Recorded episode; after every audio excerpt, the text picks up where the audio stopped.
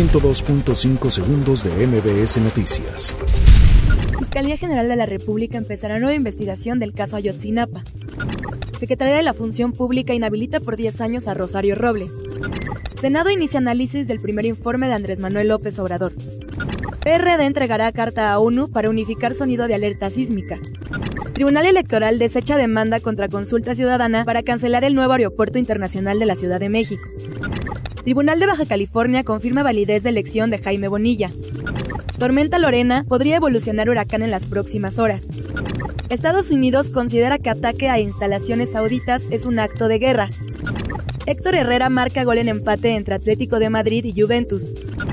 Muere el actor Flavio Ramírez, pionero del stand-up en México. 102.5 segundos de MBS Noticias.